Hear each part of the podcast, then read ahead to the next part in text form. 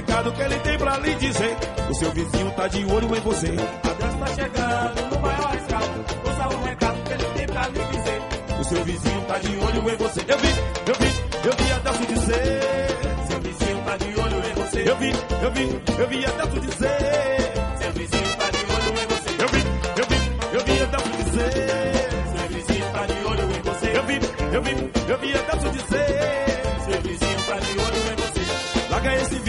Vem querer falar. A turma tá pesando, tá querendo te pegar. Eu vi, eu vi, eu vi Adesso dizer. Seu vizinho tá de olho em você. Eu vi, eu vi, eu vi Adesso dizer. Eu vi. Seu vizinho tá de olho em você. Eu vi, eu vi, eu vi Adesso dizer. Eu vi. Seu vizinho tá de olho em você. Eu vi, eu vi, eu vi Adesso dizer. Seu vizinho tá de olho em você. Que vizinho é esse? Só arruma confusão. Fica de butuco observando os irmãos. O boca de matraca vai falar mal de você. Adelso tá avisando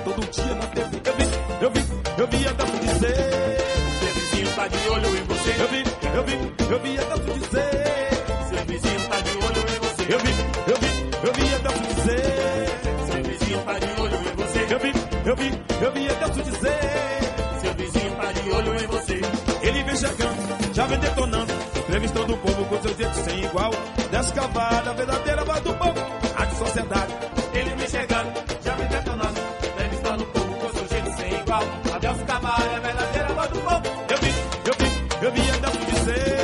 Delson Carvalho. Eita Bahia boa! Não corre ninguém. Agora às 6 horas mais 3 minutos, 6 e 3. Bom dia, bom dia de verdade para você da capital baiana. Bom dia de verdade para você da minha querida e gloriosa região metropolitana. E você do meu maravilhoso e glorioso interiorzão da Bahia. Alô Baixa Grande. Alô Macajuba. Alô Rui Barbosa. Tá tudo bem por aí? Tá tudo em ordem? Então agradeça. Obrigado, meu Deus. Obrigado, meu Deus. Obrigado, meu Deus.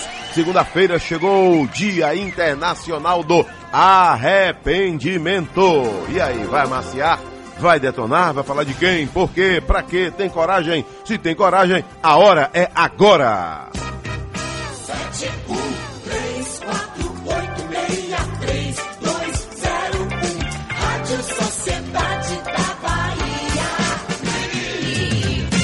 E o Zap Zap do Povo no ar. O WhatsApp da Rádio Sociedade. PDD 71996561025. Carvalho. Vale a pena conferir mais uma vez o telefone da Rádio Sociedade da Bahia. Telefone no ar. 71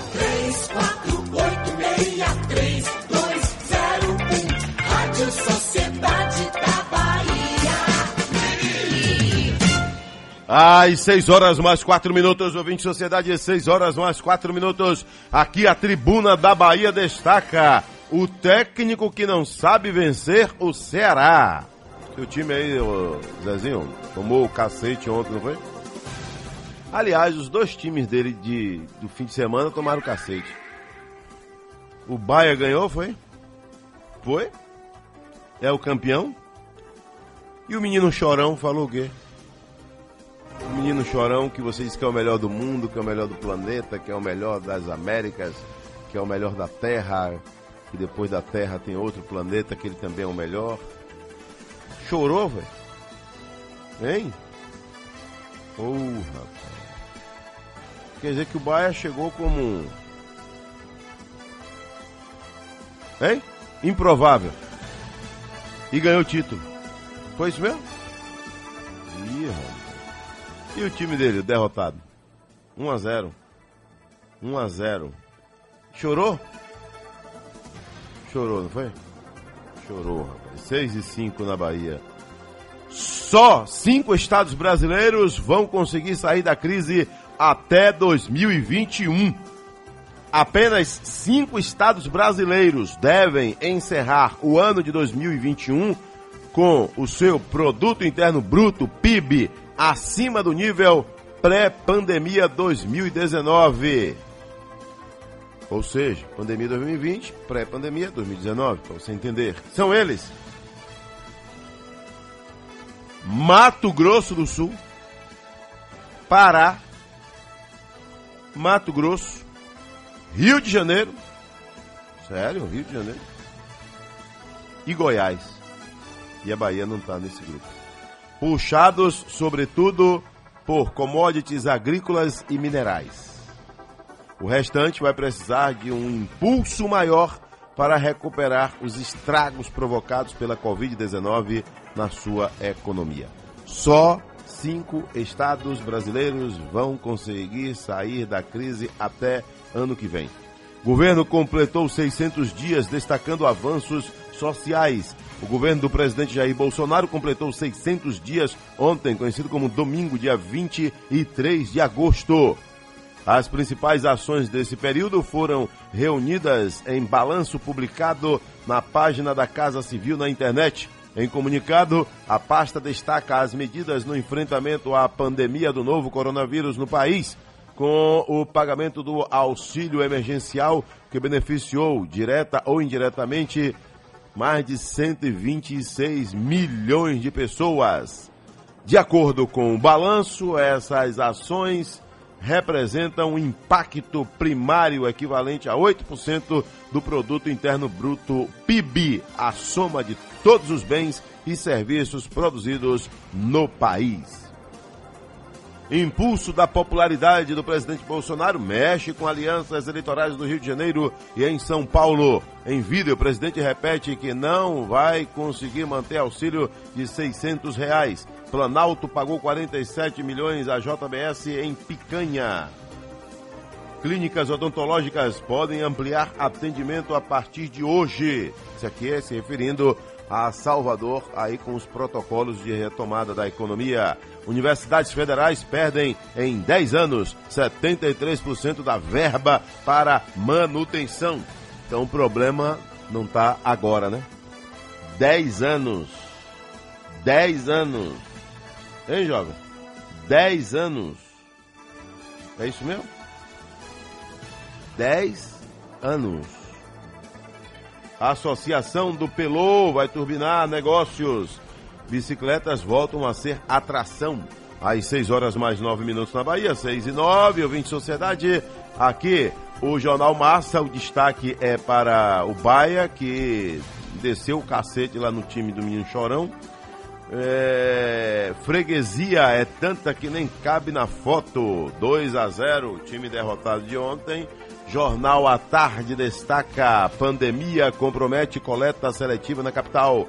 Ministra aponta sanidade alimentar como preocupação no pós-pandemia. Ministra da Agricultura, Pecuária e Abastecimento, Tereza Cristina, diz que Brasil responde pela alimentação de um bilhão e meio de pessoas no mundo. Imagine, hein? Brasil que pode alimentar muito mais gente, hein? O Correio destaca: a quadrilha prometia 20 mil para que jovens levassem droga para o exterior. Barraca na praia de Pitanga, em Lauro de Freitas, funcionava como centro de recrutamento. Polícia Federal diz que pelo menos 40 pessoas foram aliciadas para o tráfico internacional de drogas. Agora são 6 horas mais 10 minutos na Bahia, 6 e 10, ouvinte Sociedade. Vamos até Brasília. Brasília em pauta.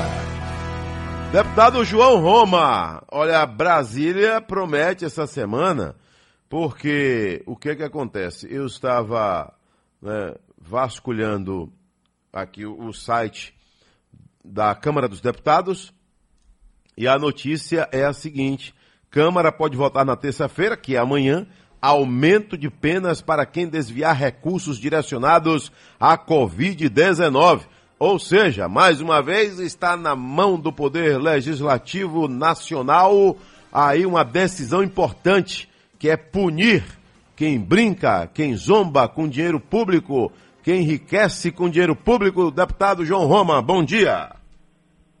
Bom dia, Adelso Carvalho, bom dia aos queridos ouvintes da Rádio Sociedade.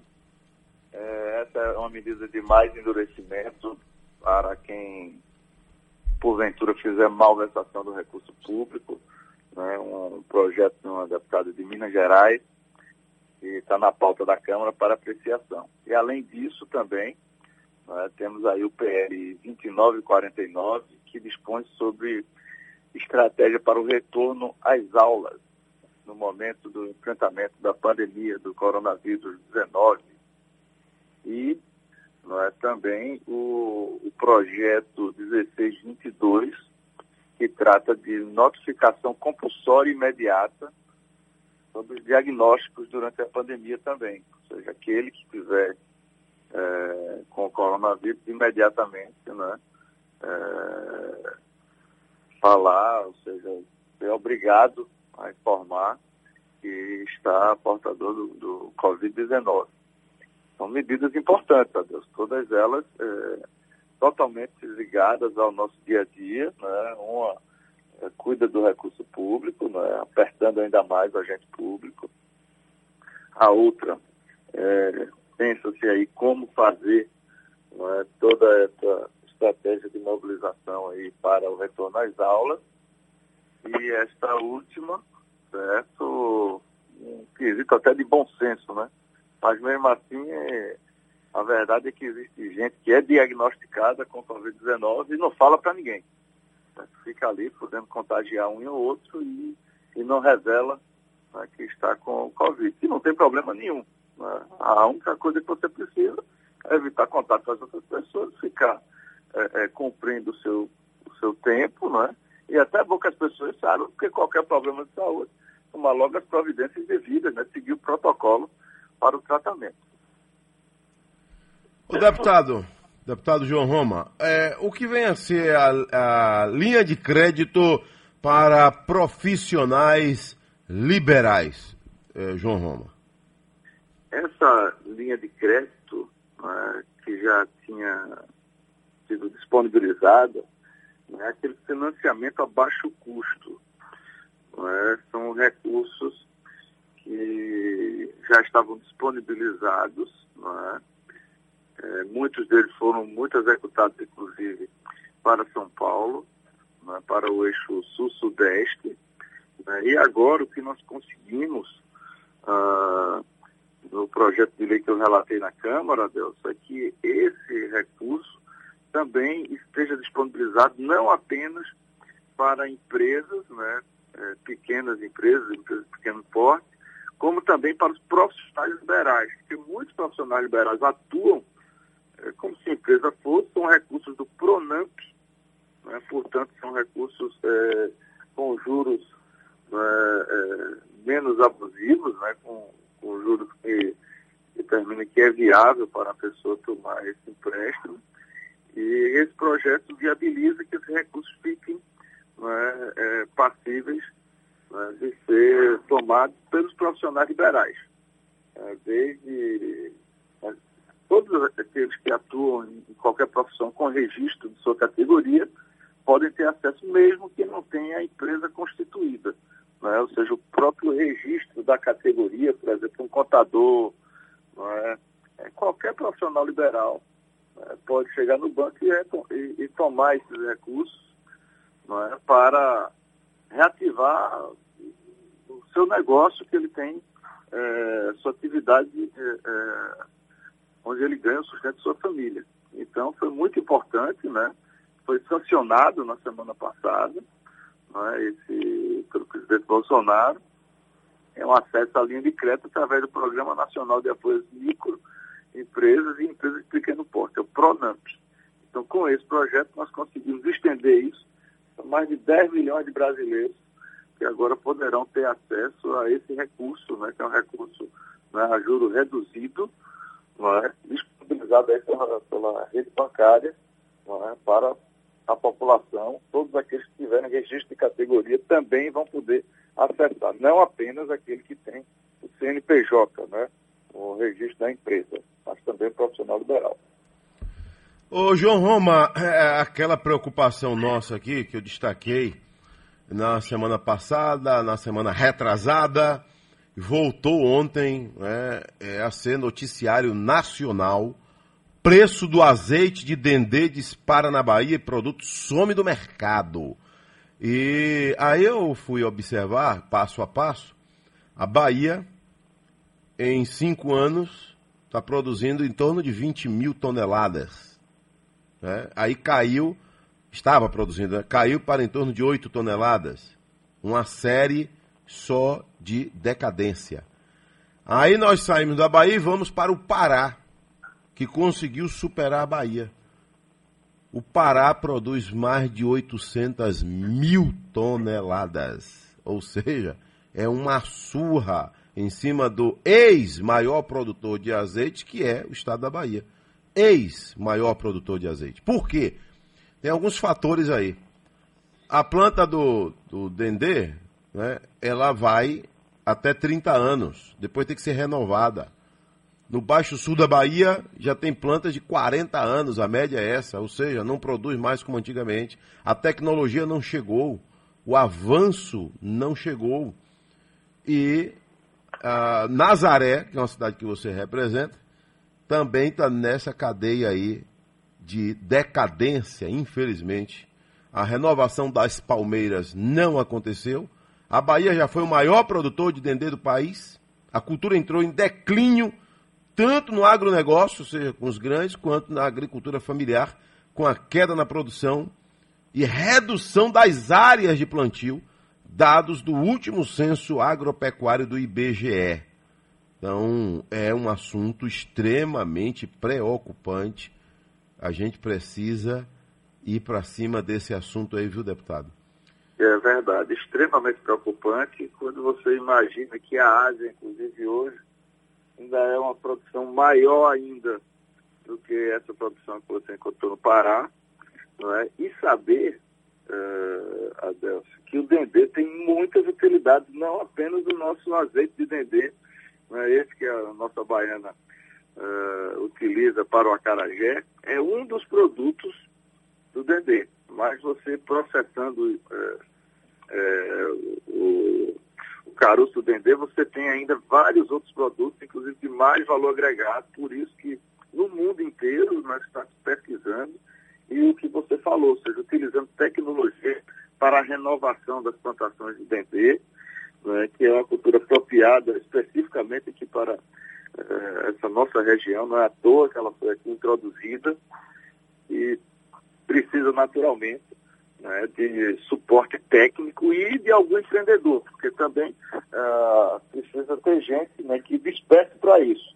O cacau já teve um declínio na Bahia, está começando a retomar agora, com projetos né, de irrigação, como que eu vi, né, outro dia ele noticiei aqui, né, lá com, ao lado do nosso amigo Macarrão, certo? um projeto desenvolvido por Nixon lá em Iaçu, uma área de semiárido, né, onde você tem lá um projeto muito bonito de cacau irrigado, certo? onde antigamente as pessoas jamais iriam dizer que daria certo.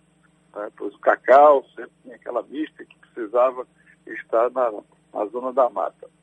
E hoje você já vê novas fronteiras. Assim como o Dendê, você precisa não só renovar, mas buscar nova tecnologia para isso, buscar as novas espécies que são mais produtivas, né, porque varia muito o grau de produtividade de uma planta para outra, né, pela sua genética e pela forma de você atuar nisso. Eu vou mais uma vez né, buscar é, me inteirar do assunto, procurar o nosso Senar, né, que tem atuado, o Senar, que tem feito projetos importantes. Está lembrando que nesse sábado à noite eu passei na cidade de Araci, né, visitar lá o meu amigo William dos Anjos, e tive lá com o prefeito Silva Neto, a sua vice-prefeita, né, que agora pré-candidata a prefeito em Araci, está indo muito bem. Mas lá, por exemplo, o Senai esteve presente e eu, inclusive, apoiei. Eu levei também implementos né, para o projeto que desenvolve lá e ajuda muitos agricultores em fazer, inclusive, atividades consorciadas. Então, eh, vou provocar Humberto, que é o presidente do Senac na Bahia, para que nós possamos né, atuar nisso. Como, por exemplo, também aqui na Bahia. E você acompanha bem, Adelson, a questão do CISAL. Final de semana eu estive lá em Mauá, né, em toda a região, ou seja, o CISAL tem muito ainda a oferecer para a Bahia, é uma cultura extremamente apropriada para o nosso semiárido e continua passos lentos. Acho que nós temos sim que apoiar todos aqueles que, que têm possibilidade né, de desenvolver essa cultura. Né. De acordo com os estudos, Adelso, o, o CISAL rende mais economicamente para o homem do campo do que a própria engorda de gado. Ou seja, então termina que o camarada, no clima apropriado para a cultura do sisal, se tiver né, com a cadeia toda organizada, pode ser sem dúvida nenhuma uma cultura que amplie muito a sua renda. Então é importante cuidar dessas coisas, de assuntos que são totalmente, ó, só aqui, Adelson, nós falamos de três temas totalmente né, ligados à nossa Bahia. Sisal, cacau e dendê. Né? Que precisam, obviamente, de suporte técnico, de orientação e de investimentos para que a Bahia não fique lá para trás no ranking e daqui a pouco termina até faltando dendê aqui para É. que a gente possa comer o nosso acarajé. Verdade. É, para a gente finalizar aqui, a Fazenda Misericórdia, lá em Nazaré, já chegou a produzir 18 toneladas por hectare. E hoje está com um pouquinho mais de 2 toneladas. Então é algo para pensar muito. E vale a pena Conheço também. essa fazenda. Conhece, né? Passa, é, tem, e realmente o cenário é esse que você falou. As espécies lá de, de o dendê plantado lá já são espécies muito antigas, então já não estão com produtividade. Precisa realmente A genética, né? Foi é, modificada. e precisa ser renovada. Já é a genética antiga, Isso. né, além de- das espécies também, digamos, já é como se usa na expressão aí, já é, é bananeira que já deu cacho. Então precisa realmente ser renovada. É. Antigamente o boi ia para o açougue com 5 anos, hoje vai com dois, dois e pouco, né? Então a- a- as coisas mudaram. E para a gente finalizar aqui, é, além do azeite de dendê sendo usado, como a gente conhece muito tradicionalmente na Bahia, na muqueca, no, no nosso acarajé, o azeite de dendê é rico em vitamina A, rico em vitamina E sendo capaz de promover a saúde da pele e dos olhos, fortalecer o sistema imune e garantir o funcionamento dos órgãos reprodutores, além de garantir boa quantidade de antioxidantes para o corpo. Então tá aí. Um abraço, deputado João Roma. Forte abraço, Adelso Carvalho, e uma boa semana para todos os ouvintes da Rádio Sociedade. Olha, ouvinte Sociedade, obra de reparo da parede da barragem de Jati, no Ceará, vai levar pelo menos 10 dias. É, tem duas mil pessoas que precisaram correr, sair de casa, sabe disso? Foi. A barragem do Jati, a obra de reparo na parede da barragem, onde um duto rompeu na sexta-feira, dia 21, lá no sul do Ceará, pode levar até 10 dias, segundo o Ministério do Desenvolvimento Rural. A barragem faz parte do eixo norte da transposição do Rio São Francisco, esse eixo inaugurado pelo presidente da República em junho deste ano. O rompimento ocorreu um dia após a abertura da comporta de um canal que recebe água da transposição, evento que contou com a presença do ministro do Desenvolvimento Regional, Rogério Marinho. O jato d'água provocado pelo vazamento atingiu a parede da barragem. Segundo aí, o Ministério, a recuperação da barragem está sendo feita em duas partes. Agora, o pânico tomou conta por lá. É, moradores relatam correria e susto. Moradores do entorno da barragem de Jati afirmaram que levaram um grande susto com o rompimento do duto e que não tiveram tempo de buscar os pertences. Ou seja, nada pessoal, não há registro de feridos. Mas o pânico tomou conta. Vazamento por volta das 5 horas da tarde de sexta-feira. Um ponto do duto do eixo norte que transporta a água da barragem de Jati estourou e gerou um imenso jato d'água que danificou a parede da barragem. Coisa gigantesca mesmo. O vazamento foi contido horas depois, mas durante a noite e a madrugada havia dificuldade de avaliação técnica tubulação que se rompeu aí, deixando duas mil pessoas fora de suas residências, porque um jato desse aí, meu amigo, se bater só um, só um fiozinho de água numa pessoa, joga longe. Seis e meia na Bahia, vamos até Feira de Santana, no nosso Giro, Bahia. Giro Bahia, homem se passa por funcionário da Vigilância Sanitária para aplicar golpe em Feira de Santana. Alô, Elcimar Pondé, bom dia. Um grande abraço para você, Adelson. Muito bom dia. Bom dia para quem nos acompanha aqui na Rádio Sociedade da Bahia. Em Feira de Santana, tempo parcialmente nublado. Agora, 24 graus. a Secretaria Municipal de Saúde, através da vigilância epidemiológica, alerta a população de feira sobre um homem que estaria aplicando golpes na cidade, se passando por superintendente do órgão municipal. Por meio de contato com restaurantes, lanchonetes e padarias, ele diz fiscalizar o cumprimento do decreto que permite a reabertura de estabelecimentos do ramo alimentício.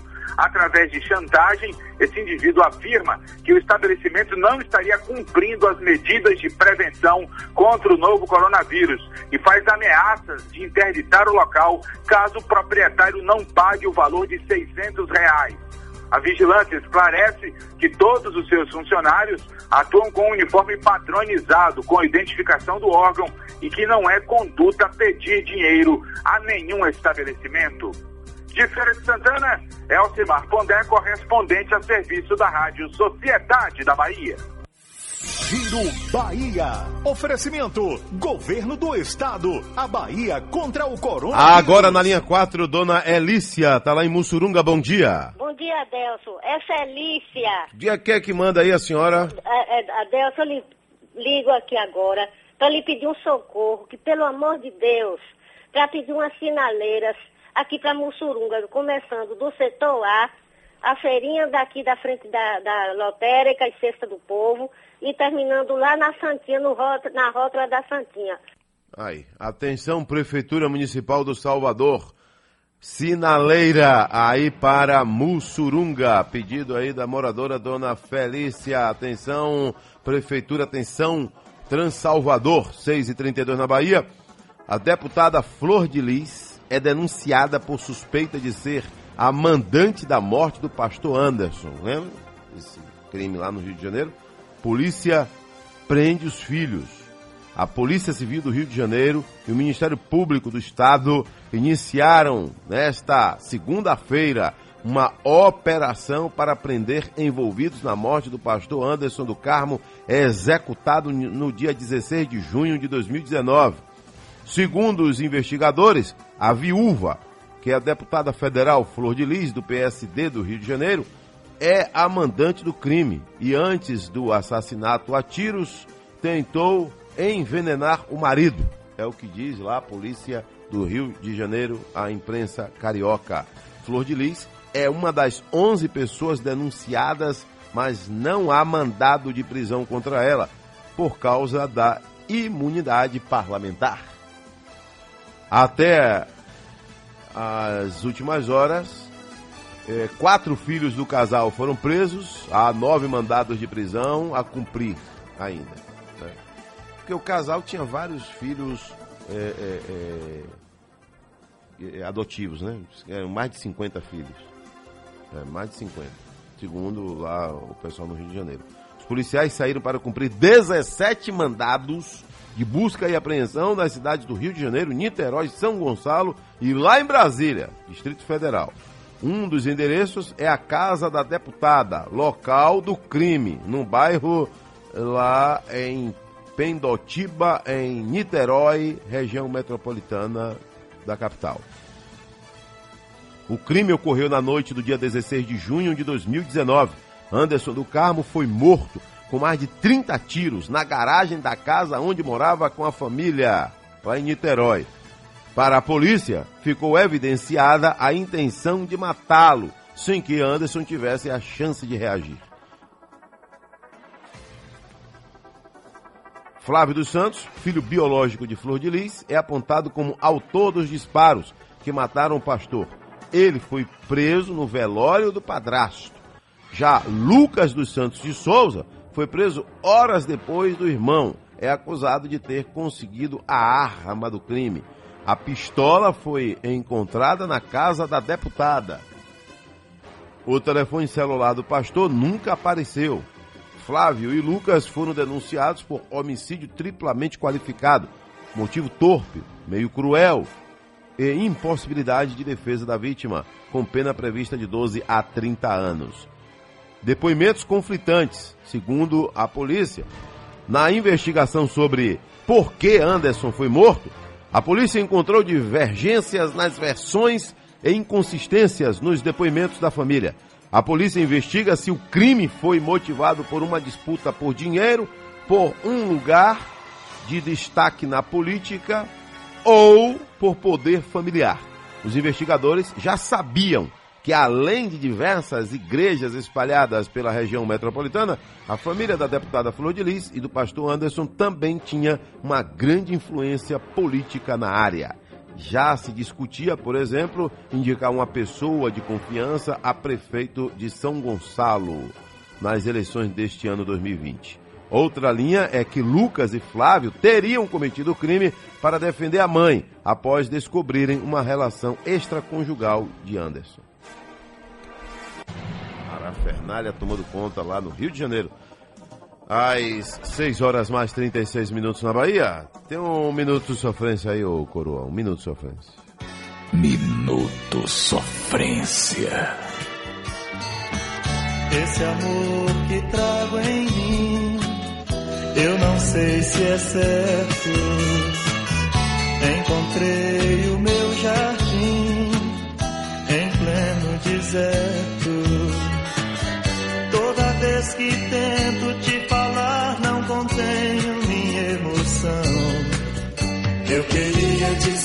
Que te amo numa canção. Já não posso. No minuto sofrência, eu vi sociedade. Abre o olho! Quem ronca não vê bronca. Cada dia aumenta mais o meu sofrimento. Toda vez que tento te falar, não contenho minha emoção. Eu queria dizer que te amo numa canção. Quero gritar o seu nome, abrir todo o meu coração. Quero mostrar como é grande a minha paixão. Minuto Dois suspeitos de tráfico morrem em confronto com a polícia lá na Saramandaia. Foram dois. Segundo a polícia, faziam parte de um grupo criminoso lá na Saramandaia. Morreram em confronto com a polícia horas depois de terem fugido de uma operação policial que ocorreu no início da tarde de sábado, dia 22. A polícia informou que o bando aí estava com cocaína, pedras de crack, trouxas de maconha, 255 reais em dinheiro, porções de cocaína, dois celulares cadernos com anotações da facção. Agora, polo do capeta para eles. Agora às 6 horas mais 38 minutos. Giro Bahia. até Juazeiro, norte da Bahia, Dalmir Campos, bom dia.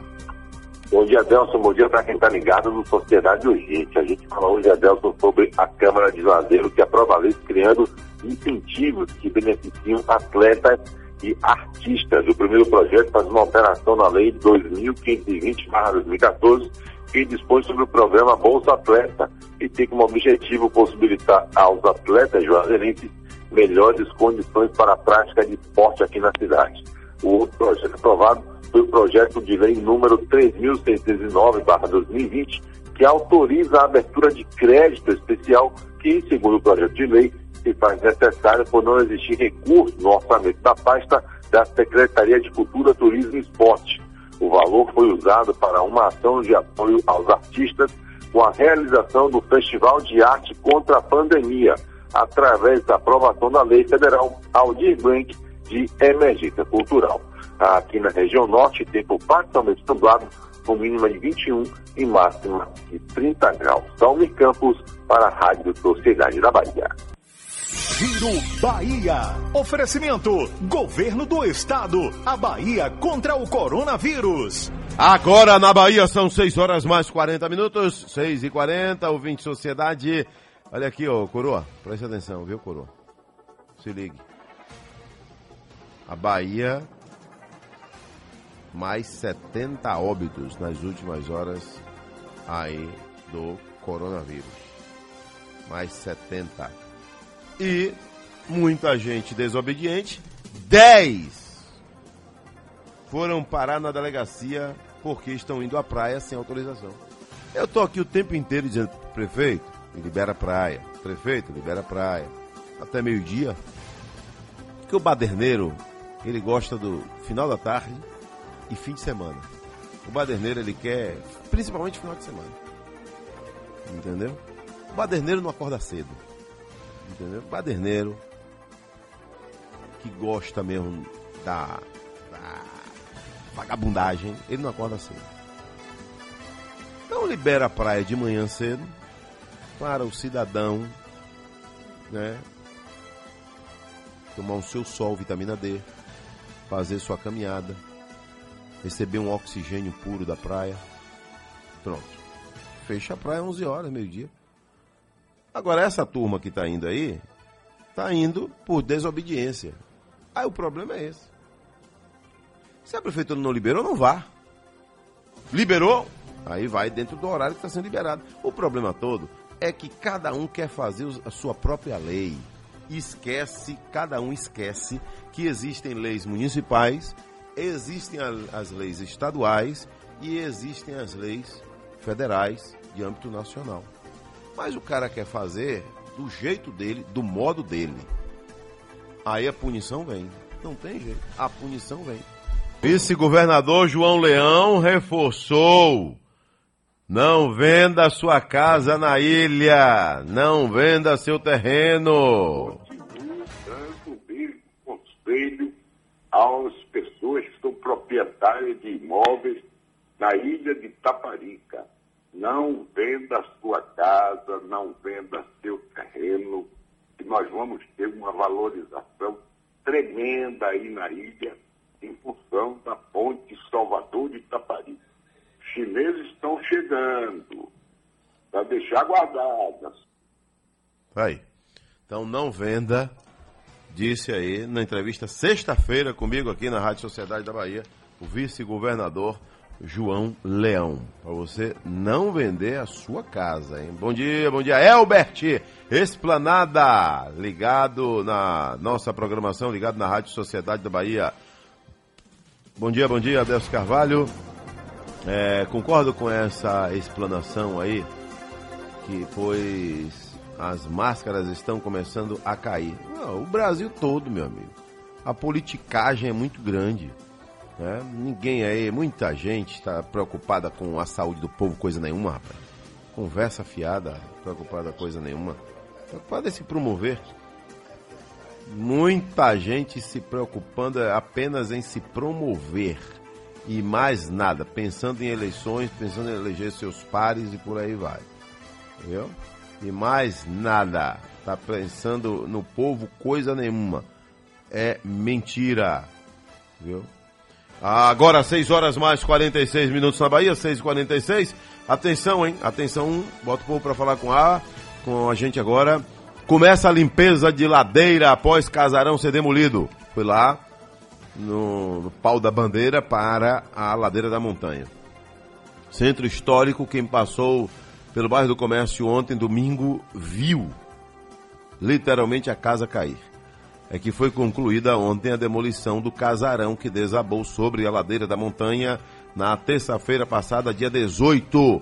A, a perspectiva é que todo o material projetado para a ladeira da montanha e encosta seja retirado com segurança nos próximos dias. De acordo com o diretor da Defesa Civil de Salvador, Sóstenes Macedo, não tem como precisar o prazo dessa limpeza total, porque a obra está sendo executada por uma empresa particular contratada pelo proprietário do imóvel. Imóvel que ruiu parcialmente na terça-feira sem deixar vítimas. Então tem esse detalhe aí, não há como limpar de uma vez só. Você veja que abriu um clarão mostrando a Bahia de Todos os Santos, né? Porque o nosso centro antigo, infelizmente, o que tem demais ali é casarão desabando. Todo mundo sabe disso. É casarão desabando o tempo inteiro. Não tem, não tem uma política para conserta ou não conserta? Faz o quê? Como é que resolve isso? É? Precisamos de, de consciência por parte aí das entidades que representam esses casarões, né, os institutos da vida, que tá lá tudo desabando. Faz o que então? Vai deixar? Quantas e quantas famílias estão ouvindo a gente agora enlutadas? Quantas e quantas? Famílias que perderam seus entes queridos em graves acidentes com casarão na capital baiana. Bom dia, Delcio Carvalho. Na propaganda do sindicato, eles afirmam que o povo é contrário à privatização dos Correios. Já era para ter privatizado há muito tempo. É, concordo com você. Já era para estar há muito tempo aí. Muitas empresas nacionais já eram. Já deveriam estar privatizadas. Às 6 horas mais 49 minutos, pulou 6h50. Olha, o de sociedade. Pescadores encontram corpo de adolescente que se afogou na praia. Foi na Pituba que encontrou o corpo do adolescente de 14 anos que desapareceu na Praia dos Artistas, na Boca do Rio. Foi encontrado o corpo na madrugada, na manhã de sábado, dia 22. E o menino jogava bola com os amigos na quinta-feira, dia 20, quando resolveu ir até, até o mar para limpar o corpo sujo de areia e não voltou mais.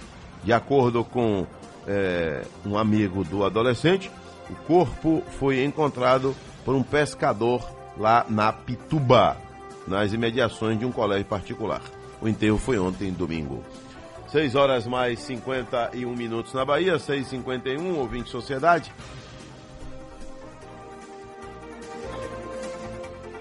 Às 6 horas mais 51 minutos, olha a notícia de Goiás.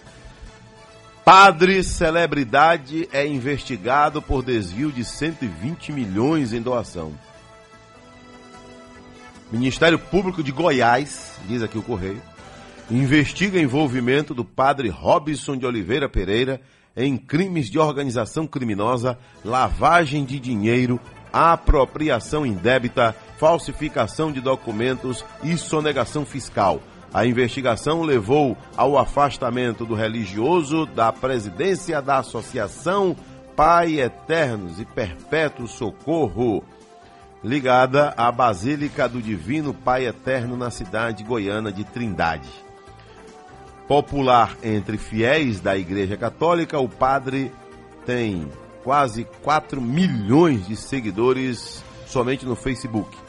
O Ministério Público investiga o desvio de pelo menos 120 milhões de reais de doações de fiéis que teriam sido usados, segundo a denúncia, para a aquisição de imóveis, entre os quais uma fazenda de 6 milhões de reais em Abadiânia, Goiás, e uma casa de praia avaliada em 3 milhões em Guarajuba. Sério? Guarajuba. Aí o jornal bota Guarajuba na Bahia. É, Guarajuba virou cidade agora, né? Guarajuba, Camaçari, Bahia. A juíza Placidina Pires determinou a busca e apreensão em 16 endereços ligados ao padre Robson, mas não atendeu ao pedido de prisão dele. O afastamento do padre Robson foi comunicado em nota pela Arquidiocese de Goiânia. É, na nota assinada pelo arcebispo Dom Washington Cruz, a Arquidiocese informa que a associação vai contratar uma empresa, entre aspas, idônea de auditoria externa no sentido de ser realizada ampla e profunda apuração de documentos e dados relativos à associação. Segundo o advogado Pedro Paulo Medeiros, que representa Padre Robinson, o afastamento de, de, se deu para que ele possa se dedicar aos esclarecimentos ao MP, uma vez que trabalha em tempo integral na FIP e na Basílica de Trindade, onde é reitor. Ele disse que os imóveis citados na denúncia fazem parte das aplicações à, PIF. Em nota, Videl. Padre Robson diz que vai continuar rezando as suas novenas e terças transmitidas diariamente pela TV Pai Eterno. 120 milhões em doações de fiéis teriam sido usados em imóveis, 6 milhões é o valor da fazenda em Abadiânia, Goiás, e quase 4 milhões é o valor da casa de praia em Guarajuba, Camaçari, Bahia. Esse minuto sofrência aqui. Quando o sol aquece de manhã, o planeta Terra onde eu O minuto sofrência, ouvinte sociedade. não importa em que lugar estou. Olho a natureza pensativo. O vento assanha as águas do oceano. Surfa pelas ondas da canção. Quem compõe a música do vento e quem acendeu o sol então.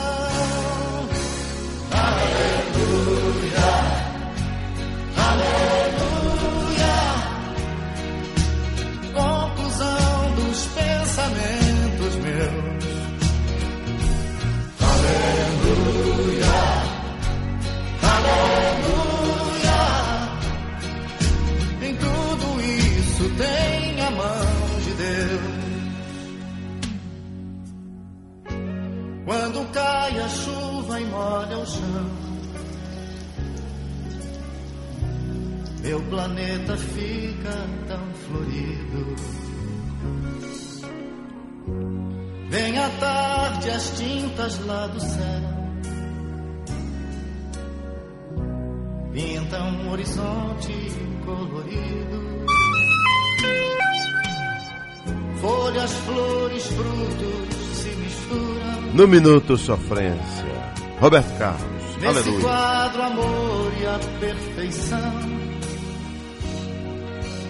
Música que tem letra não morre. Que tem letra, que tem melodia. Porcaria É morre. Porcaria que tem por aí morre. Muitas já morreram. Se tiver letra, se tiver melodia, aí essa música não morre. Se tiver sentimento, não meus. 7 e 1 na Bahia, eu volto já.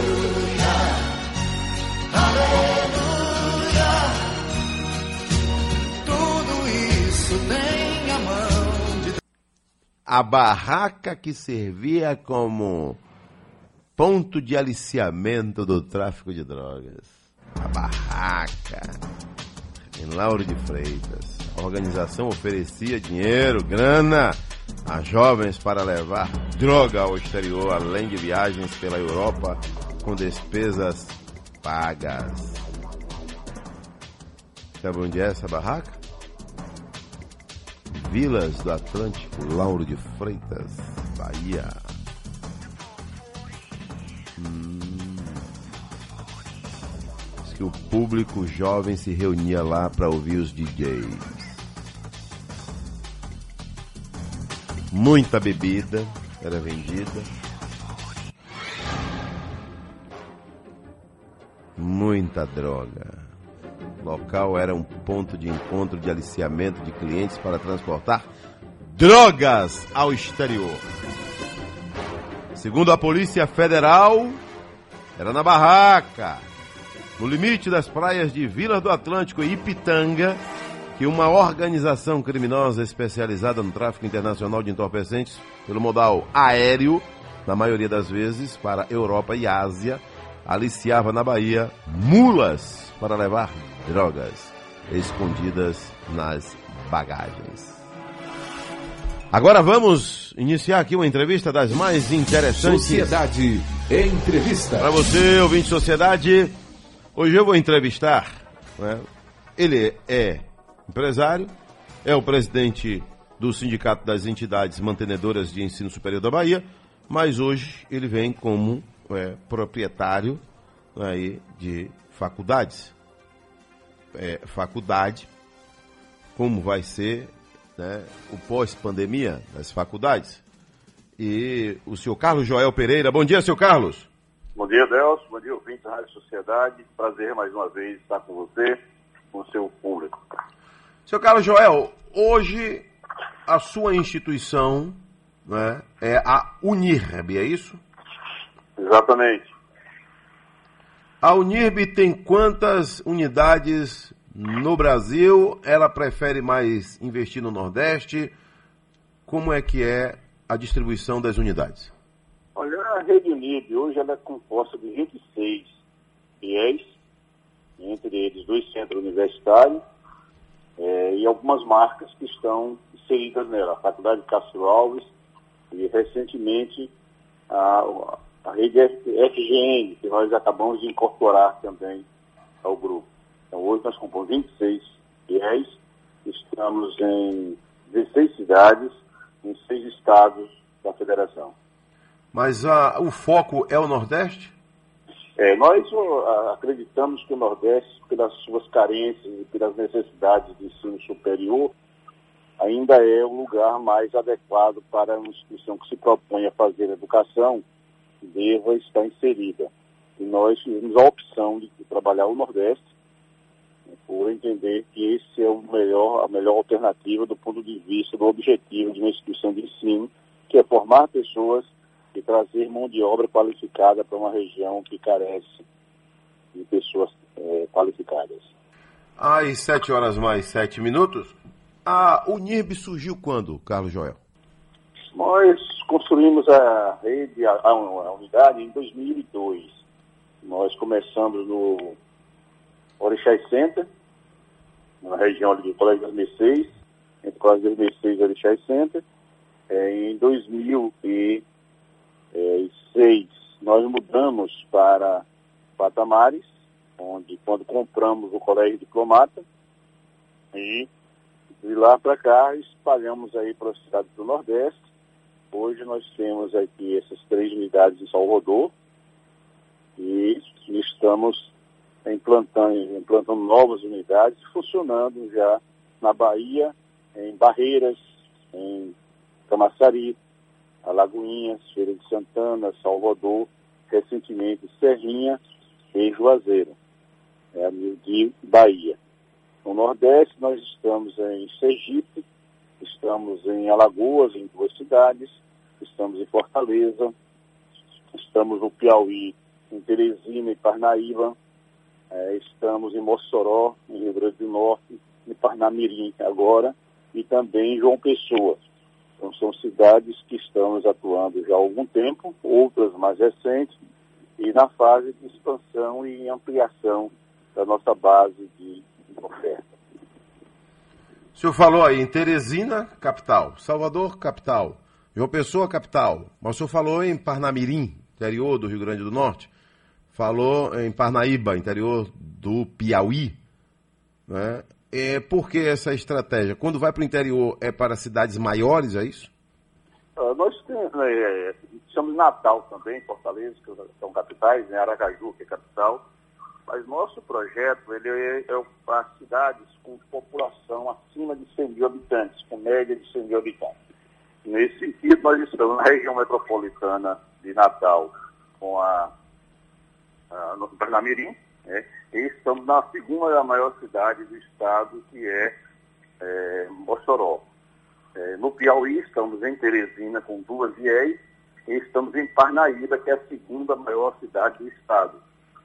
É, então, a nossa estratégia é está ocupando regiões que são polos do ponto de vista econômico, do ponto de vista de formação, e com isso levar o ensino superior a essas regiões onde nós acreditamos que carece de formação. Então, essa, essa estratégia nossa, já algum, iniciamos a nossa expansão por Sergipe, aproximadamente há oito, seis anos, seis anos. De lá para cá, fizemos esse processo de ampliação e de instalação de novas unidades. Agora estamos na fase de complementação de atividades, que é fazendo projetos de negócio que vinculem a formação que nós desenvolvemos e nosso desejo é passar esse período de pandemia, né, superar esse processo de crise, é, iniciar a ampliação por mais cidades do Nordeste, onde também queremos integrar projetos de negócios a ela vinculados. Às 7 horas mais 11 minutos, estamos entrevistando o senhor Carlos Joel Pereira, empresário aí do grupo Unirbi. Ô, Carlos Joel, às 7 horas mais 12 minutos, quando a Unirbi surge, não é? Carlos Joel já tinha uma vida empresarial, não é? O senhor, o senhor trabalhava com o quê? Com computador, é isso? Eu já vi alguma historinha assim que o senhor trabalhava com computador. Não, eu, eu sou advogado Ah. Advoguei durante 20 anos, eu dava consultoria a municípios, eu trabalhava mais no direito constitucional e o direito administrativo. Nesse ínter, nós criamos uma empresa que aplicava concurso público no Brasil inteiro. A função dessa empresa ela tinha por objetivo fazer, disputar licitações e executar concursos. Nós executávamos concursos para a área de prefeituras, Estado, Poder Judiciário, conselhos, etc. E passamos aproximadamente uns 15 anos aplicando concurso, aplicando uns 800 concursos no Brasil inteiro. E nesse momento nós começamos a fazer processos seletivos, vestibulares, e a percepção na época da necessidade de novas instituições de ensino superior. Foi nesse contexto que nós instalamos a Unirb, inicialmente em Salvador e Alagoinhas, e a partir daí o projeto se ampliou. Como é a sua rotina? Qu- Quando surge uma nova ideia né, de, de chegar a uma cidade né, no interior do Brasil, ou até mesmo numa capital aqui do Nordeste também. É, como é que surge essa ideia? Parte do senhor, parte da sua equipe? Toda vez que surge uma ideia, o senhor tem que ir à cidade, tem que ver quem, de, quem, de quem é o dono, o terreno, quem se vende, se aluga. Quem é que faz esse tipo de contato?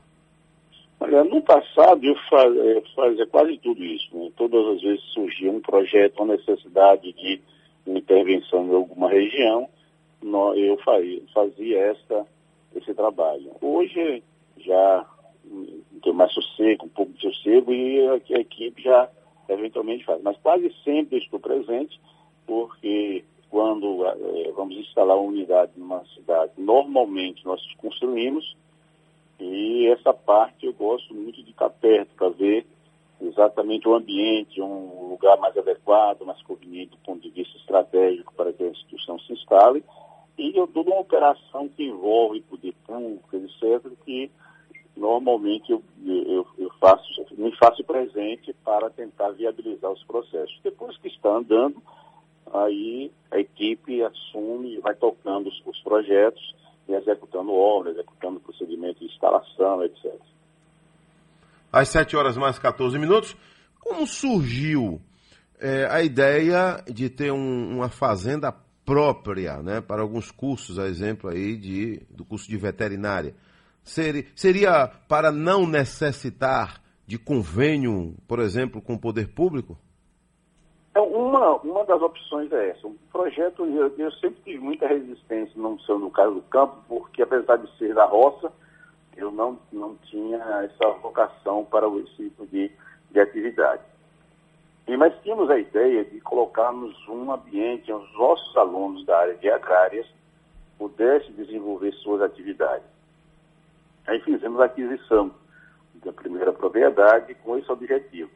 E a partir daí eh, nos envolvemos um- também com essa atividade. Mas o objetivo central é, além de ofertar aos nossos alunos campo de estágio, é, é ensinar empreendedorismo. É fazer com que o nosso aluno perceba, não só na área agrária, é, mas ele perceba que na formação profissional dele, ele não precisa necessariamente ser empregado. Ele pode também ser empregador. E pode, ou, ou mesmo não sendo empregador, sendo empregado, que ele tem um espírito empreendedor. E a forma ele, que lhe é possível fazer isso é vendo exemplos de como as coisas podem acontecer. Então, nós, nesse, nesse projeto de fazenda, por exemplo, que foi instalado aqui na Bahia, e estamos instalando em outras unidades da federação, onde temos cursos de veterinária e econômica, é, lá é possível o estudante ver da piscicultura é, à apicultura. Então, ele vai trabalhar com peixe, vai trabalhar com abelha, vai trabalhar com criação de bovino, suíno, eh, caprino, e, e, a industrialização disso, que vai do laticínio à industrialização da carne. Então, isso é, é a, a forma que nós encontramos de fazer com que o nosso aluno não veja apenas a teoria, ele tenha a capacidade de ge fazer gestão de processos agregados e não fique só na parte na área primária. Ele passe também a desenvolver dentro daquela perspectiva outros projetos. Inclusive a agricultura com é, respeitando o meio ambiente, construindo novos modelos de, de, de aplicação da, da bovinicultura, da apicultura, etc. Com a pandemia, o, o seu grupo é, investiu quanto aí para é, esse novo formato de aulas, né? aula online, o aluno em casa e o professor passando aí as aulas. Precisou investir quanto aí nesse período? Olha, nós já estávamos no processo de implantação do modelo híbrido de, em EAD. Nós fomos credenciados no ano passado, estávamos fazendo o processo de aprendizagem é, de como ofertar é, o, o, ensino é, na modalidade mediada por tecnologia, mesmo é, já naquele, naquela fase. Estávamos na fase de implantação. Então, gastando aproximadamente aí na fase de implantação de tecnologia uns 2 milhões de investimento na, na implantação. Aí, com a pandemia, eles nos forçou a menos de 20 dias fazer um, um processo que estava previsto a ser feito em um ano.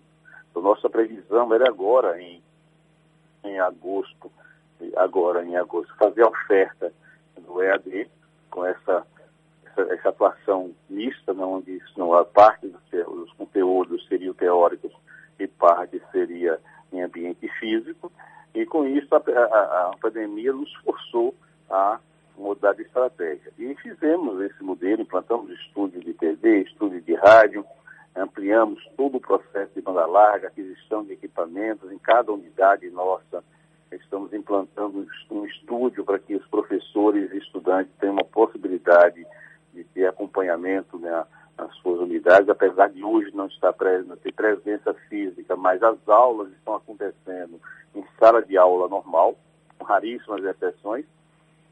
O professor vai à instituição e lá, eh, em uma sala de aula, que vira o estúdio, ele passa a transmitir a aula e interagir a aula com, com os estudantes. Então, nós estamos nessa fase agora, ainda na fase de investimento. Acreditamos que até dezembro é quando a, expectativa de mudança para o presencial, que nós não acreditamos mais que seja na sua totalidade como era antes, vamos estar fazendo novos investimentos para que a nossa aula chegue dentro do modelo que nós acreditamos, que é esse modelo misto, né? é que o aluno tem aulas teóricas no ambiente virtual mediada, né? E também aulas práticas e tudo aquilo que diga respeito a práticas necessárias a uma boa formação. Seu Carlos Joel, volta ao intervalo e volta ainda com o senhor para a gente discutir também aqui, saber, né? É, mudanças mais profundas que podem surgir aí na educação depois da pandemia, né, no seu grupo e para todo o, o nível superior, ensino superior. O impacto da pandemia na quarentena e sobre o ensino à distância, que o senhor acabou aí também de citar investimento em torno de 2 milhões de reais aí, que já vinha acontecendo, mas de repente teve que acelerar o passo aí para atender o momento. Seu Carlos Joel, é, o senhor é o presidente né, do grupo Unirb.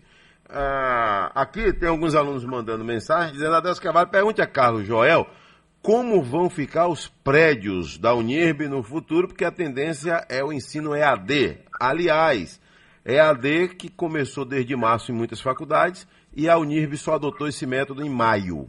Foi isso mesmo, seu Carlos João? Olha, na verdade, deve ser alguém que está equivocado ou que não teve o cuidado necessário de fazer os acompanhamentos como devia.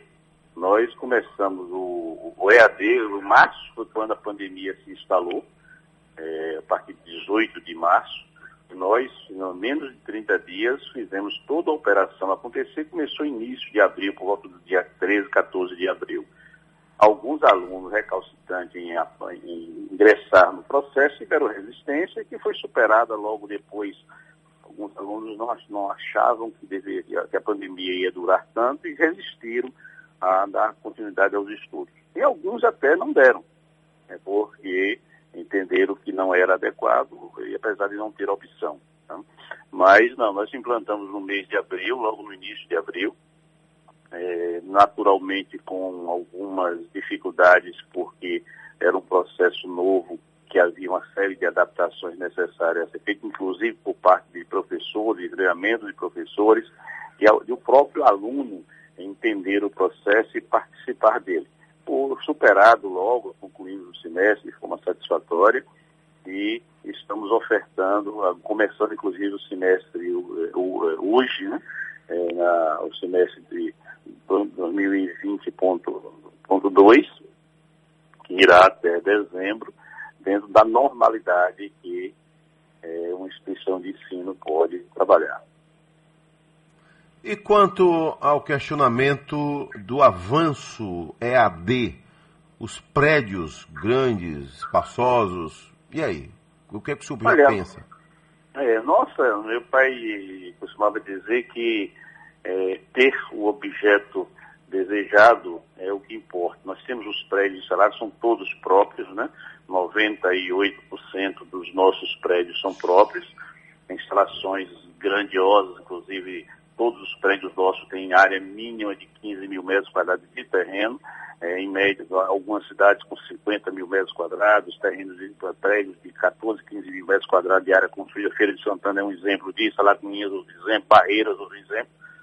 Em Salvador temos alguns prédios instalados na, na cidade inteira. E tudo terá seu momento próprio de se pensar. Nossa preocupação no momento é fazer a implantação do EAD na sua forma plena, definitiva, manter as estruturas físicas para que o nosso aluno tenha a possibilidade de fazer as práticas e, eventualmente, quando precisar fazer outra atividade, ah, tenha o, espaço disponível para isso. E ainda não é o momento de nossa preocupação. Nós, inclusive, estamos ainda, continuamos ainda eh, construindo, estamos concluindo prédios, em, em, acabamos de inaugurar um prédio em Parnaíba, eh, também uma área de 25 mil metros quadrados, com um prédio de 8 mil metros quadrados de área construída. Eh, e vamos, no momento apropriado, fazer um estudo de qual é a melhor opção para este investimento. Não acredito que o imóvel fique ocioso, porque teremos outras atividades que podemos desenvolver nesses, nesses ambientes. Mas ainda é muito cedo para se ter um diagnóstico de que caminho seguir. Sabemos apenas que a, a tecnologia ela ocupa um espaço hoje definitivo. Eh, Nós não teremos mais um modelo anterior, onde o aluno vai estar em sala de aula ouvindo uma, uma, uma- um professor eh, anotando em quadro negros ou coisa dessa natureza. Hoje o aluno vai ter a possibilidade de interagir mais com a aula, vai estar fazendo sua aula, parte delas em casa mesmo, ou no escritório, ou no, ou no ambiente que ele for apropriado, mas a preocupação com prédios é um momento posterior. Nós temos aqui em Salvador, por exemplo, uma área de 18 mil metros de terreno, eh, com aproximadamente 10 mil metros de área construída, é, em alguns outros prédios que temos também, onde funcionam as clínicas, um prédio exclusivo de clínicas que fica em Piatã. Estávamos implantando um projeto Mares, uma antiga loja de onde foi a Alfred, que está em fase de recuperação. Pegamos aquela unidade de, de eh, onde foi antigo NIC, onde também estávamos implantando um projeto eh, de ensino superior né, agregado com centro de convenções. né. Temos o teatro também, que é um objeto de, de desejo das pessoas em ocupar com atividades culturais, etc.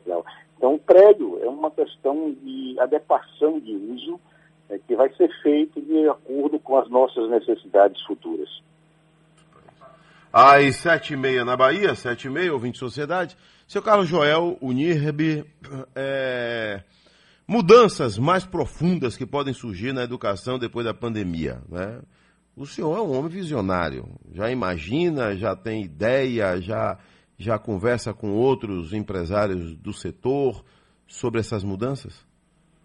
Sim, o meu papel como presidente do sindicato é, na verdade, intermediar também o diálogo com as instituições no sentido de objetivar os projetos futuros. E temos conversado bastante, né? temos reuniões semanais, onde discutimos todas essas questões, hoje na, também na modalidade online, mas nossos projetos, ele implica que nós vamos fazer mais, bastante investimento em área tecnológica, mais condições ainda do aluno interagir de forma mediada por tecnologia. É, sem perder de vista todo o ambiente prático. Agora, por exemplo, nós temos um curso de futebol, já que nós temos um time profissional de futebol, que também é um ambiente de prática dos nossos alunos. Então, nós estamos agora, vamos começar, inclusive, com a parceria com a Federação Baiana de Futebol, ofertar cursos na área de formação para o futebol. Cursos curtos e cursos de pós-graduação, inclusive de graduação. É, temos um convênio com a, com a onde vamos trabalhar essa área do esporte, uma área que sempre vemos apreço e que nunca foi trabalhada na sua plenitude. Então, vamos, esse convênio com a FBF nos leva a conduzir formação profissional de ex-atletas, de atletas, de árbitros, é, de treinador de futebol, é, de forma a chegar a melhorar a qualidade desse ambiente de, do, do esporte que é tão significativo. Hoje, mediada por tecnologia, boa parte. Quando for para um ambiente de práticas, mesmo os de futebol, vamos lançar a qualquer momento é, com, junto com a federação, vamos ter a parte, toda a parte teórica mediada por tecnologia e necessariamente o um ambiente de prática vão ser desenvolvidos em campo de futebol. Então, são atitudes dessa natureza que permeia o formato que nós desejamos é, implantar e dar continuidade no processo que já vinha acontecendo. Agora, com essa, com essa crise, nos obrigou a ser mais, buscar ser mais eficiente do ponto de vista da tecnologia. Às 7 horas mais 33 minutos, o seu Carlos Joel, o restaurante Catedral é, é, seu, não é isso? O senhor, quando construiu Catedral, o senhor quis.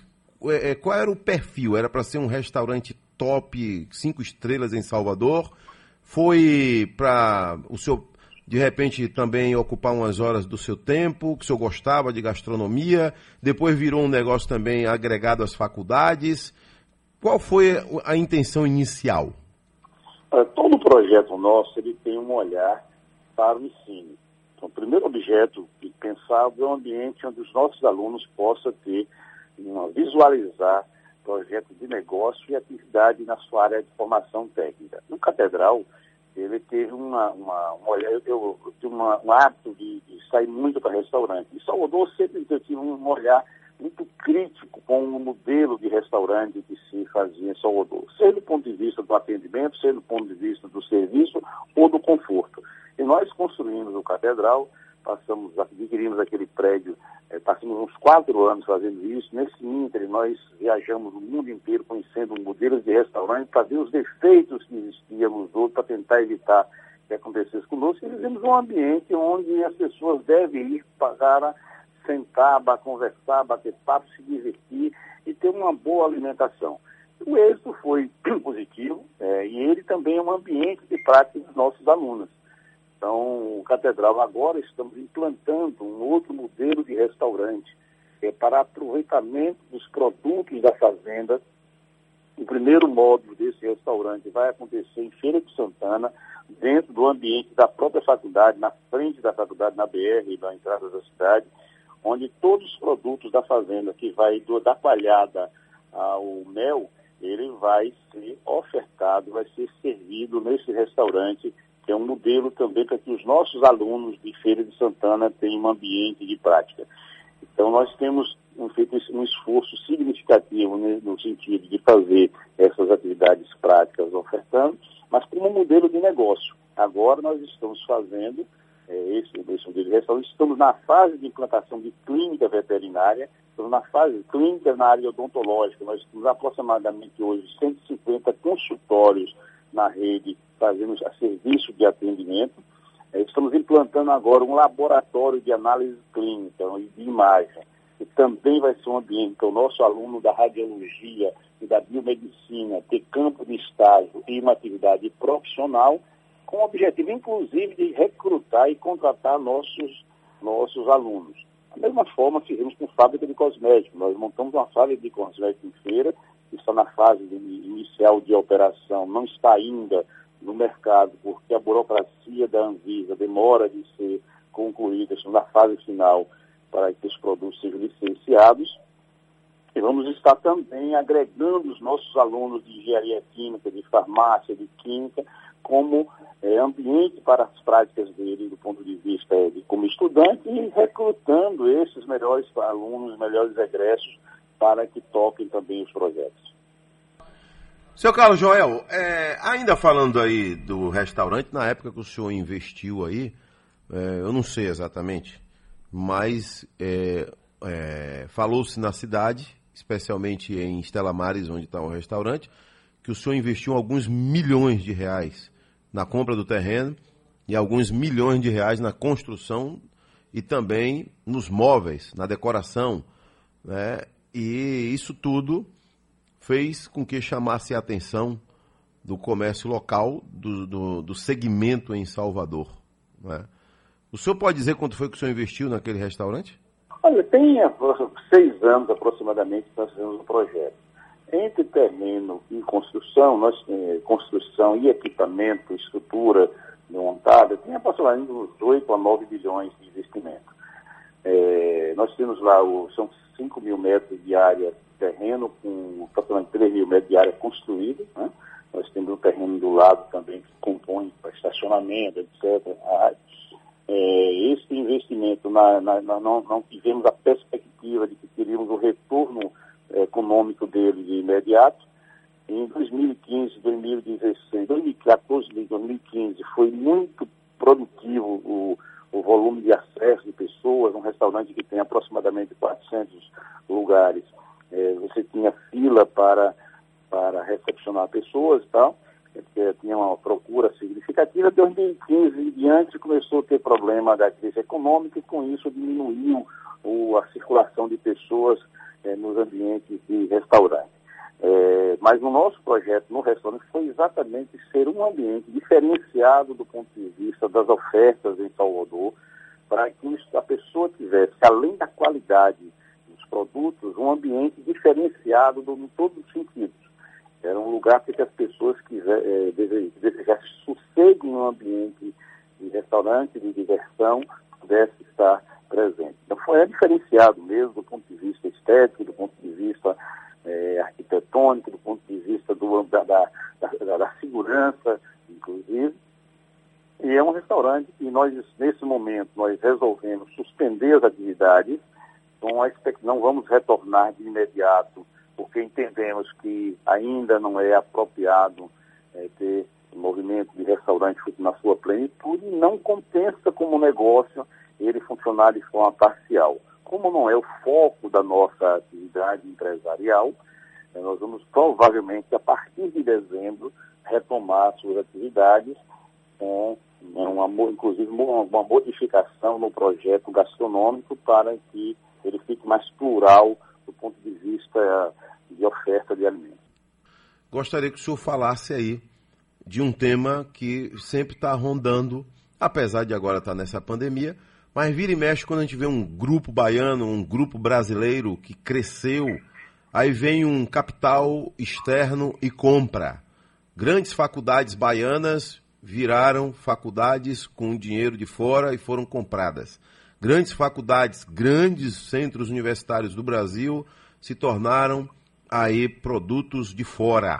O americano chegou aqui e comprou, o asiático chegou aqui e comprou, e o NIRB, Olha, Delcio, nós temos uma vida de, de trabalho. A minha, minha, eh, meu início de vida foi no campo, trabalhando com um trabalhador rural mesmo, garoto e tal. Então eu tenho uma. O trabalho para mim é o que me movimenta, não é o quanto eu ganho, mas sim o que me movimenta trabalhar. É, nós temos passado por essas experiências, como durante um tempo, o ensino superior no Brasil virou também um negócio interessante do ponto de vista de bolsas, etc., é, se viu esse boom de empresas desejosas de fazer investimentos no Brasil.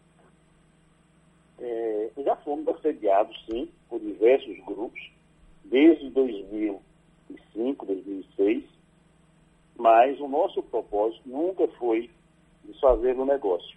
Portanto, grupos que compraram é, o grandes redes estão se desfazendo hoje da operação, exatamente porque o momento do, do país não é do mais apropriado para a atividade de ensino. Então, nós temos uma perspectiva de ser nacional, continuar sendo nacional, de preferência, sem grupos envolvidos. Nosso grupo é que vai continuar cuidando do nosso projeto. É, enquanto tivermos forças, força física e capacidade intelectual de tocar o projeto, nós vamos continuar ampliando, construindo novas possibilidades, sem nenhuma perspectiva de fazer negócio. Então, nossa perspectiva é continuar ampliando a instituição, torná-la cada vez mais eficiente, ocupar essas lacunas que estão sendo deixadas né, pelos modelos que estão propondo de pulverização, de, às vezes até de vulgarização é, do projeto de ensino, com ofertas de mensalidades inadequadas, coisas que não, não convence de que será um, de que é um projeto né, necessário à vida do país, e por sermos brasileiros, nordestinos, né, acreditamos que é pela educação que nós vamos transformar o nosso país. Então, nossa contribuição será estarmos sempre e continuando a fazer aquilo que nos projetamos em 2002, quando iniciamos as atividades. Nenhuma perspectiva de sociedade, nenhuma perspectiva de venda, muito pelo contrário, estamos fazendo aquisição, como acabamos de fazer com a operação da FGN no Nordeste. Então não há nenhuma perspectiva de vender, apesar do assédio ter sido muito grande durante muito tempo, hoje esses dias diminuiu, mas até o ano passado estávamos sendo sondados por grupo econômico, por bancos, operações de fundo, etc., com a intenção de se envolver com o nosso projeto e de fazer aquisição. Então, é, para tranquilizar, inclusive, o nosso, o nosso aluno, nós somos uma empresa familiar, é, onde investimos bastante em estrutura física, inclusive com aquisição de prédios, exatamente porque acreditamos no projeto e acreditamos que o meio que nós temos como empresário de contribuir com esse país é fazendo empresas nacionais, investindo de forma definitiva e dando, inclusive, patrimonialização a essas empresas para que a sociedade perceba que é uma empresa sólida e que está aqui para ajudar a construir o país. Pronto, tá aí, né, seu Carlos Joel, que é aí do grupo Unirb, às 7 horas mais 49 minutos. O seu, seu Carlos, aqui tem uma pergunta. É, Adelso Cavalho, por favor, pergunte ao seu Carlos Joel se foi a Unirb que adquiriu a FACET, sendo ele como ficam os diplomas dos alunos. Não, nós não adquirimos a FACET. A FACET foi descredenciada pelo Ministério da Educação por problemas que não, não, não conhecemos, apenas foi descredenciada. É uma operação que não tem nenhuma nunca teve nenhuma vinculação. A única é, relação que teve, que nós alugamos o prédio onde ela funcionou, é, a família que era proprietária do prédio, alguns anos atrás, onde funcionou a Faculdade Castro Alves. Essa sim, nós adquirimos assim, quatro anos, cinco anos atrás, e fizemos todo um processo de restauração dos conteúdos, de conceitos, etc. E essa sim pertence ao Grupo UNIP. Mas a FACET não, e o que me parece é que esses documentos relacionados aos alunos, ah, o mantenedor da época tem o dever de continuar na sua guarda para que os estudantes que porventura por lá passaram possam ter as informações necessárias e buscar as informações necessárias. Mas não temos nenhuma relação, nunca tivemos, não fizemos aquisição e e sabemos que existe, que os donos ainda estão vivos, são pessoas que de bem e que certamente vão estar disponíveis para que o estudante tenha acesso quando for necessário. Seu Ribeiro, ele está ouvindo a gente lá em Paripe. Diz aqui Adelso Carvalho, pergunte ao seu Carlos Joel, é, que eu observo que a Unirb tem muitos cursos. É? Isso não acaba atrapalhando o foco aí do nível superior, que o objetivo é, da instituição? Olha, o primeiro momento, é, nós havia uma dificuldade enorme de criar cursos e tinha um tempo de, no mínimo, um, um ano e meio, dois anos para que cada curso fosse instalado. Quando o curso chegava, o momento já não era nem mais próprio para isso. Hoje nós somos centro universitário, no caso Salvador e na parte de EAD, onde nós podemos criar ou extinguir o curso que nos for conveniente, exceto medicina, é um curso que não, tem, não temos ainda ofertando, todos os outros cursos nós dispomos. E alguns cursos, nós criamos curso para lá conta, paisagismo. Paisagismo é um curso que só a Unip tem oferta e Salvador como tecnológico. É, existem diversos cursos que só futebol, é um curso só a gente oferta em Salvador. Tal. Tem demanda? Nós, o mercado, nós estudamos o mercado inicialmente e se não houver a ocupação de vagas, nós podemos extinguir o curso sem grandes demandas, sem grandes objetivos. O que nós queremos é possibilitar que onde nós estivermos, a, a oferta de curso se adeque à necessidade regional. Então, no Salvador, nós temos é, 80 cursos é, presencial. Naturalmente, é, nesse percurso aí, alguns cursos nós vamos extinguir por falta de demanda. Então, são cursos que, alguns cursos é momento. Os cursos tecnológicos, o objetivo do curso tecnológico é ele atender uma demanda circunstancial daquele momento. O tempo passa, modifica-se as regras e, naturalmente, esses cursos deverão ser extintos aqueles que não tenham mais demanda. Mas nós temos uma absoluta tranquilidade porque o nosso objetivo é ampliar, sim, o máximo de oferta para que a população, quando não encontrar diversos cursos, nós criamos os únicos. Ainda tem cursos que são os únicos no Nordeste, inclusive. Então, a ideia é exatamente possibilitar que o nosso aluno, a pessoa que deseja ser profissional, tenha a possibilidade de encontrar sua formação. Medicina ainda é o seu foco? O senhor briga, luta para conseguir o curso de medicina?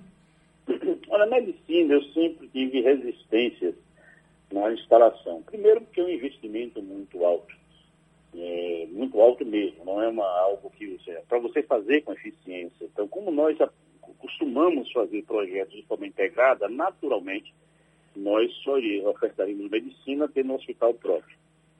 É, inclusive, começamos em Alagoinhas a instalação do hospital, que está uma fase ainda de construção, mas que certamente vamos ofertar ele um ambiente também de, de oferta de atividade econômica. Então, a medicina, nós chegamos a receber comissão aqui em Salvador, e com a comissão em Salvador eu arquivei o processo, porque na época havia toda uma, uma diretriz do Ministério da Educação para não aprovar os cursos. E não havia, foi um momento que a gente, eu até hoje até me arrependo, mas na época, nós achamos conveniente arquivar o processo. O MEC, através de uma lei na época de, de Dilma, é, suspendeu a oferta espontânea. Então, a livre iniciativa que está prevista na Constituição para a medicina ficou tolhida de exercer suas atividades. Então, só foi ofertado o curso de medicina nos últimos seis, sete anos, onde o governo achou que deveria colocar. Isso fere um princípio constitucional, fere uma série de valores. No momento que abrir novamente, nós iremos ofertar cursos de medicina porque entendemos que o mercado brasileiro ainda está carente de profissionais médicos. E essa pandemia nos mostrou isso de forma muito objetiva.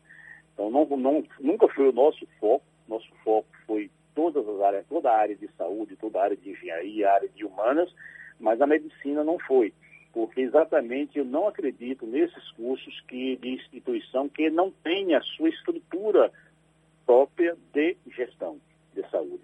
Então, o hospital, o hospital é um investimento significativo, é uma gestão, uma gestão difícil de ser operada e a medicina precisa ter hospital para que o seu estudante tenha uma boa formação. Então, nosso, okay. propósito, nosso propósito é nesse sentido. Quando houver abertura de sistema, nós vamos estar com nosso, pelo menos uma unidade hospitalar própria pronta para que o nosso curso tenha interação profissional, teoria e prática no mesmo ambiente. O senhor homem da roça, nasceu aonde, seu Carlos Joel? Eu nasci em Alagoinhas, mas vivi muito tempo em Sagres Dias, naquela região lá de Mimoso, é, onde a atividade era campal mesmo. Então, a minha família é de trabalhador rural, e eu vivi esse tempo na roça, depois voltei para Lagoinhas para estudar e toquei a vida a partir daí. Um abraço, tudo de bom, viu? Seu Carlos Joel Pereira. Grupo NIRB. Agradeço o senhor, viu? Tá bom? Eu que agradeço também, parabéns mais uma vez pelo seu programa, estamos sempre à disposição. A Rádio Sociedade, essa inserção que tem na Bahia, cada vez mais se torna é, é, imprescindível os nossos ouvintes, estamos sempre dispostos a contribuir naquilo que for possível da nossa parte. Tá aí, ouvinte de sociedade, entrevistamos Carlos Joel Pereira, presidente do, do grupo Unirbi e também das entidades mantenedoras de ensino superior da Bahia. Baianão Móveis, não esqueça, sempre Baianão Móveis, aí de portas e braços abertos para você, ouvinte de sociedade, cumprindo todos os protocolos exigidos aí pelo momento da pandemia. Alô, seu Valera, tá tudo bem com o senhor? Tá tudo ótimo? Tá tudo em ordem? Tudo em ordem, bom dia, dia. meu cara Adelson. Mas me dê uma boa notícia aí, ó, porque eu tô cheio de má notícia. Dá aí, rapaz, Adelson. o menino chorão não aguentou ontem 1x0 que tomou, foi isso? Foi. Ó, gente, isso que é o melhor Agora, do mundo, Não rapaz? fala em futebol, não. Não é o melhor do mundo, rapaz? Isso que é o melhor do mundo? eu fui ver o Vitória. Tragédia. Não, não, tava tomando 2 a 0 aí 40 do segundo tempo, digo, eu vou desligar. Não, vou ver até o fim. Pois é, o Vitória empatou 2 a 2 De empate em menos- empate ele tá subindo, né? Ele tá indo. Tá indo. Aí o que aconteceu? Domingo, tragédia. Não, calma, eu fui ver o Flamengo, aquele Flamengo que Jesus deixou aí. O Frá. É, porque um desastre.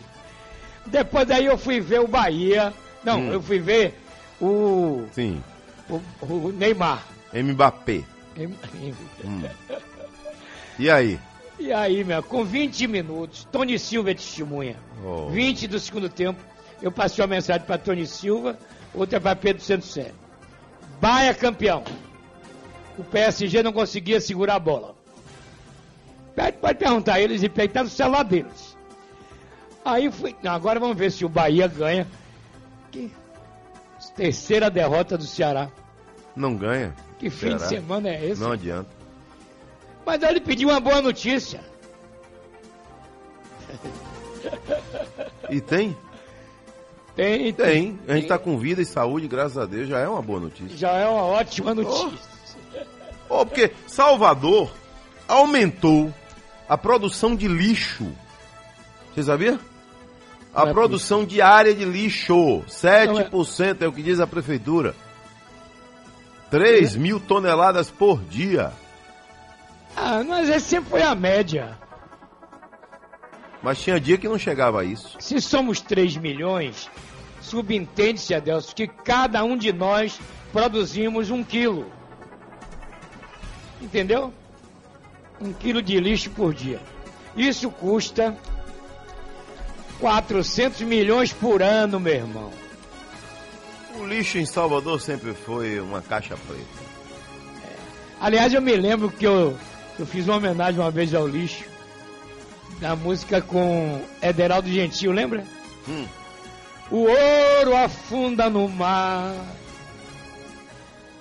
madeira rola por cima, a ostra cheira do ouro, gerando pérola fina.